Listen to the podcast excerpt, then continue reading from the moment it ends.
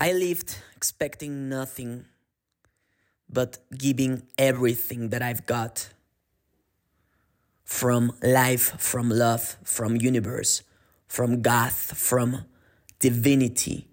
And I've been doing this for a couple of years with none a single day off. it's fucking crazy. And I don't want to stop because I love what I do. But at the same time, I don't want to lie you. And most important, I don't want to lie myself. Right now, you're listening to a human, not a machine, not a god. I'm a human, just like you, just like everyone else.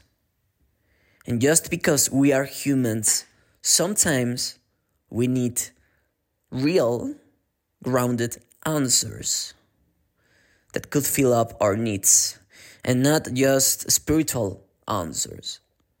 You know what I mean? Those spiritual answers that telling you expect nothing from people and from life.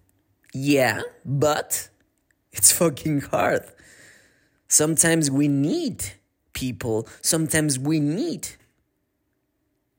safety. We need to be loved.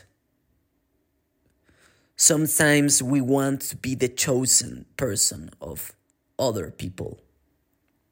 Sometimes we want to be unique, special. Sometimes I feel lost.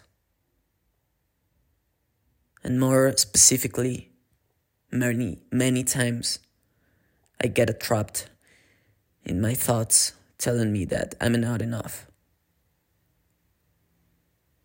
and it's fucking hard. And I, I and, and I ask one of my favorite spiritual writers all of time on Twitter. I ask this to him, and um, his name is Neil, and he's the author of a best-selling book called Conversations with God. Neil, I don't know. I think he has 63 years old and um, and I ask him how can I we how can I deal with poor results sometimes I feel in a treadmill running so fast but going nowhere. I'm giving everything every single day but it's hard to expect nothing. Because you know it's very it's very exciting to expect something from what you put outside of you. For example if you write a book obviously you want to be read by other people if you write a song, produce a song, obviously you want to be heard by other people. Obviously, we want and we expect things. But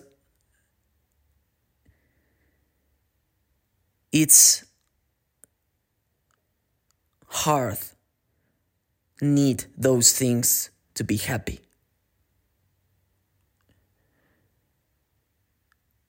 I just lived, giving everything that I've got. Sometimes I cry, sometimes I feel fucking alone. Sometimes I feel like I'm not worthy. Sometimes I just feel like everything that I've been doing for a couple of years have no sense. I put my heart in this project, in this dream. All my fucking heart. And sometimes it's hard to get poor results. To expect that many people could read your book, listen to your song, eat your food, consume what you offer, and to be rejected by the world, by people.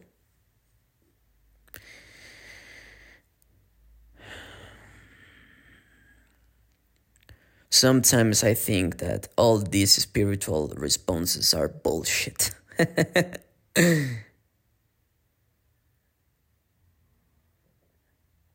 but maybe those spiritual answers are so incredible to believe. And this podcast is just telling you yourself that everything is gonna be to be okay. That you are going to receive what you put outside of you. If you are giving your best to life, life, it's gonna giving you their best. And I just know that. I know that. My happiness, my fulfillment, my orgasm, it's to love and to give and to be real and sincere. To be just fucking real. And I'm telling you that sometimes I feel lost. Sometimes I just want a person that tell me that she or he loves me. I want a hug, a kiss, a love. I want those things because I'm human. I want to be safety. I want to be the chosen one in a girl life. I don't know if this has sense, but for me, yes. And I don't get the response back from my favorite author, but writing this in English inspired me to do my first English podcast. And I hope you enjoy it and I hope you